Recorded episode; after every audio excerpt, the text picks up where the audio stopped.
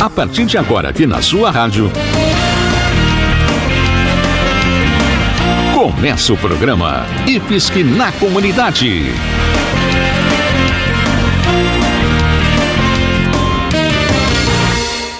Nosso abraço para todo mundo que nos escuta em Jaraguá do Sul, Guaramirim, Corupá e Massaranduba. Começa agora o programa IFSC na comunidade, onde a gente sempre traz informações úteis e curiosidades, além de lembrar quando tem vagas para você estudar de graça nos cursos do Instituto Federal de Santa Catarina, o IFSC, uma das melhores escolas profissionalizantes do nosso país. Fique por aqui e se quiser participar com alguma dúvida ou comentário, mande uma mensagem pelo Facebook do IFSC de Jaraguá do Sul. Acesse também o site ifsc.edu.br barra rádio e ouça este programa pela internet ou no seu celular. Repetindo, ifsc.edu.br barra rádio. Você está ouvindo o programa IFSC na Comunidade. A aluna Tainara Ribeiro, da segunda fase do curso superior de tecnologia em design de moda do campus Jaraguá do Sul Centro, é uma das finalistas da oitava edição do Prêmio Sul de Moda Inclusiva. A premiação reúne trabalhos de estudantes da área de moda e artes preocupados com a produção de roupas adequadas para pessoas com deficiência. A estudante é a única representante de uma escola pública catarinense a estar na final do concurso. Seu projeto teve como foco a confecção de looks para eventos sociais como casamentos ou formaturas voltadas para pessoas com nanismo ou deficiências similares. Conversei com a estudante que concluiu no último ano o curso técnico em produção e design de moda e conta como desenvolveu o seu projeto. Confira. Tainara, conta pra gente aqui como é que surgiu essa ideia de desenvolver esse trabalho? Como foi todo esse processo de concepção de moda inclusiva? A ideia, ela na verdade, ela começou foi quando eu estava de férias, no ano letivo, e no próximo semestre ia começar a fazer o desenvolvimento do TCC. Então eu aproveitei as férias para começar a pensar sobre o que, eu poderia estar tá fazendo, para aproveitar o tempo que a gente teria mais para estar tá realizando as pesquisas, entender um pouquinho mais sobre o tema. Eu comecei a pensar bastante, eu já tinha ideia que eu gostaria de estar fazendo alguma coisa sobre inclusividade. Eu só não sabia exatamente o que, mas fazendo pesquisas, eu acabei tendo a ideia de estar fazendo, então a ideia inicial seria desenvolver vestidos de noiva, não somente para o público, atender o público inclusivo, mas também desenvolver vestidos que sejam local, que atenda todos os públicos em geral.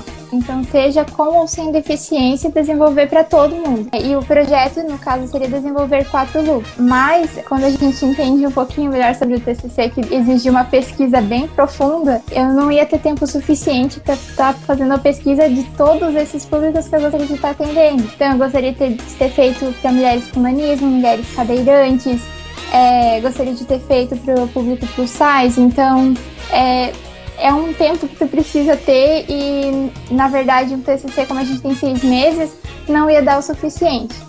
É, então, daí eu aproveitei, foquei em um público só, que foi o público de mulheres com nanismo, e aproveitei todas as minhas férias para estar tá pesquisando sobre o conteúdo. Eu até entrei em contato com a professora Mara, do, do curso técnico, que atualmente também é do superior, é, se ela poderia me dar alguma dica para poder estar tá pesquisando, porque no IFSC, desde o primeiro semestre do curso técnico, eles sempre prezaram muito por essa questão de inclusividade. Então, desde o primeiro semestre, a gente sempre focou muito para poder abrir um pouco a mente, como os professores falavam, sair fora da caixa e ver realmente todas as pessoas que a gente poderia, é, precisa atender. E a professora, ela acabou me indicando um livro que eu, particularmente, eu acho que todo mundo que estuda design deveria ler aquele livro porque ele é maravilhoso, que é a introdução ao design inclusivo. Ele relata várias coisas, ele tem histórias, ele tem dicas, ele tem tudo. Fala sobre qualquer coisa que um design precisa criar para inclusividade. Então daí nas férias eu acabei lendo esse livro e daí que eu tive certeza exatamente do que eu queria estar tá fazendo. Quais foram os passos para você desenvolver o projeto em si, desenvolver os modelos, todo o trabalho em relação a, a essas peças voltadas para esse público? Eu comecei a fazer, na verdade, é, muitas pesquisas, então foi em artigos científicos, foram em reportagens, foram em redes sociais.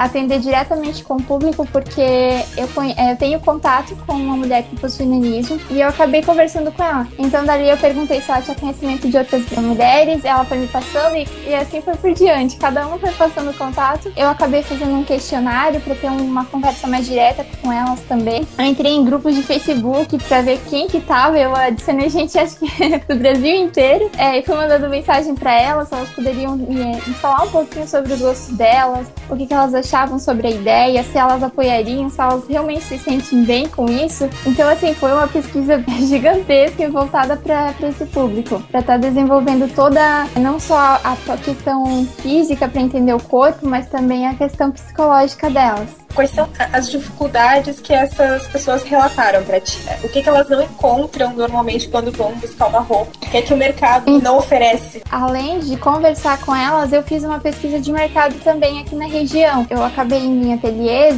fazendo pesquisa e eu vi que não tinha nenhum local que atendia exatamente para elas. E elas mesmas questionavam que não tinha. É, se elas precisavam, elas tinham que fazer uma roupa sob medida, porque não tinha, não tem nenhum local que atende. E tanto que foi um local que eu eu fui fazer uma pesquisa que eu fiquei, é, digamos, um pouco indignada com, a, com a resposta, mas a pessoa que trabalhava no local comentou o seguinte, que eles não trabalham porque não tem problema, era só tirar o comprimento do vestido e tava tudo certo. E isso me deixou tão indignada, porque como eu fiz um estudo do corpo, não é só tirar o comprimento, é, são medidas, é tudo diferente, então não teria como somente tirar o comprimento. E isso foi o que mais me deixou motivada para estar tá continuando a desenvolver esse projeto. Você foi uma das 20 finalistas da oitava edição do Prêmio Brasil Sul de Moda Inclusiva. Conta então pra gente como é que foi participar desse concurso, como que você chegou até o concurso, a inscrição, e acabou tendo seus modelos escolhidos ali, os finalistas.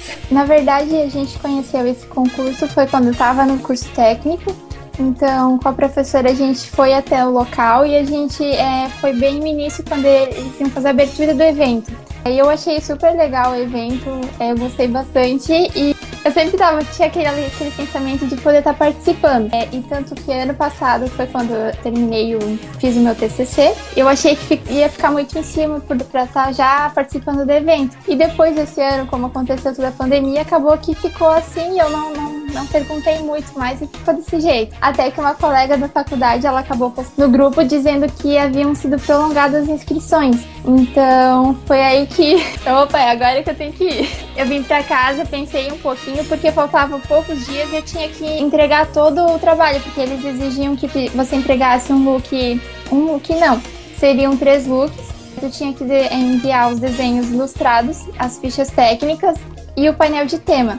Então, por mais que eu já tinha o meu projeto, eu tinha feito a minha coleção de TCC, tinha algumas coisas que eu queria ainda fazer alteração, que eu vi que precisava ser mudada, porque a gente vai aprendendo na prática, então eu dei essa pensada, assim, aí eu peguei, não, vou fazer, eu entrei em contato com a, essa minha colega, entrei em contato com a minha professora também, para tirar as dúvidas, para ver se eu tava fazendo, assim, exatamente do jeito certinho. É, daí eu acabei fiz a inscrição e no dia que eu recebi o resultado, acho que quase morri assim, porque eu não acreditava. Eu tinha feito a inscrição, mas uh, tinha aquela dúvida, né? Mas quando eu vi o meu nome lá, eu acho que foi assim uma muitas emoções ao mesmo tempo. Então, não tem palavras que possam explicar a minha felicidade. E principalmente por ter, por causa dos meus looks que, chegaram até lá. Então, a gente sabe que você participou do desfile dos concluintes do curso de design de moda do IFSC, onde você apresentou esses looks e que agora você vai apresentar esses modelos novamente em um desfile que vai acontecer em Florianópolis. Esse desfile estava marcado agora para o mês de novembro, mas a data foi adiada para o dia 26 de março do ano que vem, em função da pandemia da Covid-19. Explica pra gente o que significa esse desfile, essa apresentação. Esse evento ele acontece no, lá em Florianópolis. No caso, como a primeira parte foi fazer essa seleção dentre os três estados de 20 alunos. Então, cada aluno tinha que desenvolver três looks. E no caso, como o evento ele é voltado para inclusividade e sustentabilidade, após eles escolherem, agora todos esses alunos precisam levar os seus três looks completos, feitos, para estar tá fazendo o desfile lá.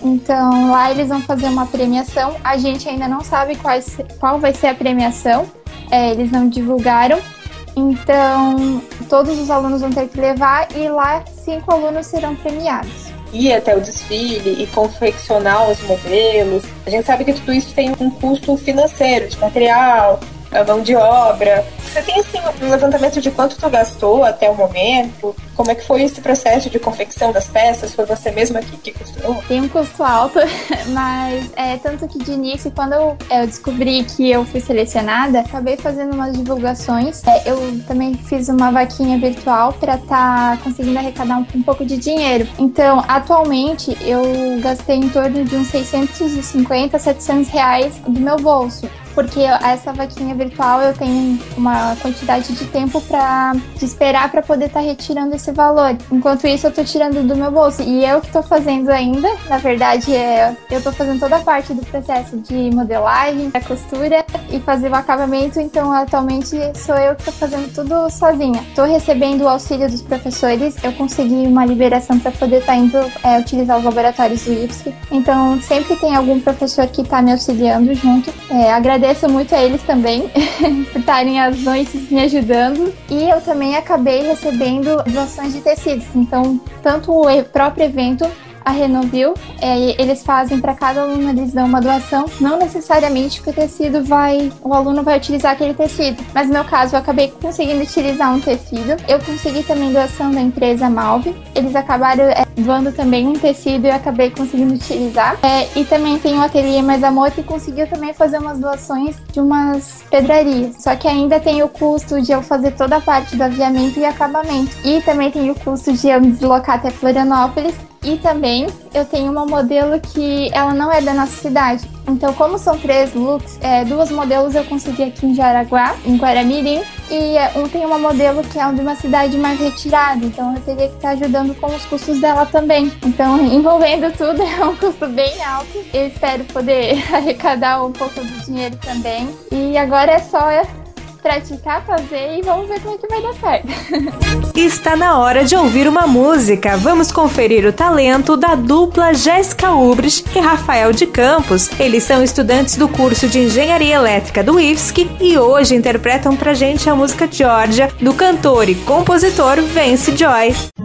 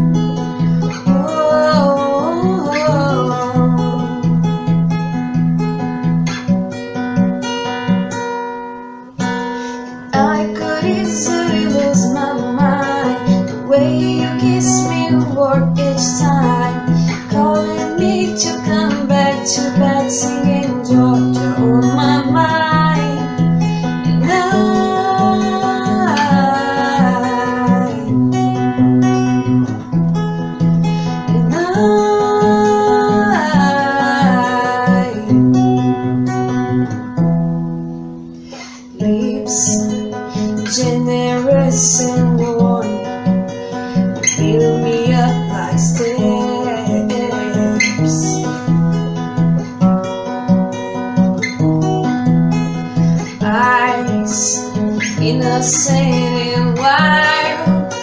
Remind me what it's like.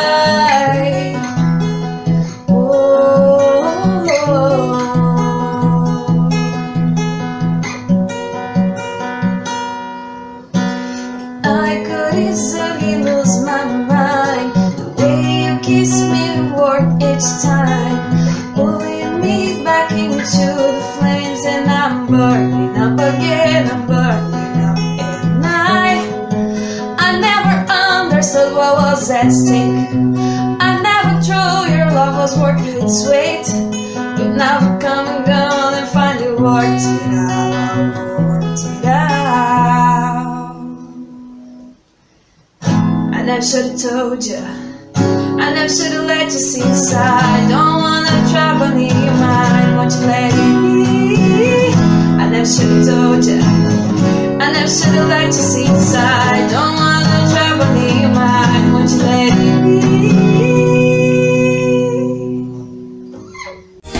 chegamos ao final do IFSC na comunidade. Este programa foi produzido pelo Instituto Federal de Santa Catarina em parceria com a Rádio Alternativa FM de Jaraguá do Sul, a Rádio Corupá FM de Corupá, a Rádio Espaço Aberto FM de Massaranduba e a Rádio 87 FM de Guaramirim. O nosso programa vai ao ar todas as semanas em várias edições, mas se você perdeu o início do programa ou quiser escutar de novo algum assunto, ouça o IFSC na comunidade pela internet no endereço ifsc.edu.br barra rádio. Uma ótima semana e até o nosso próximo programa.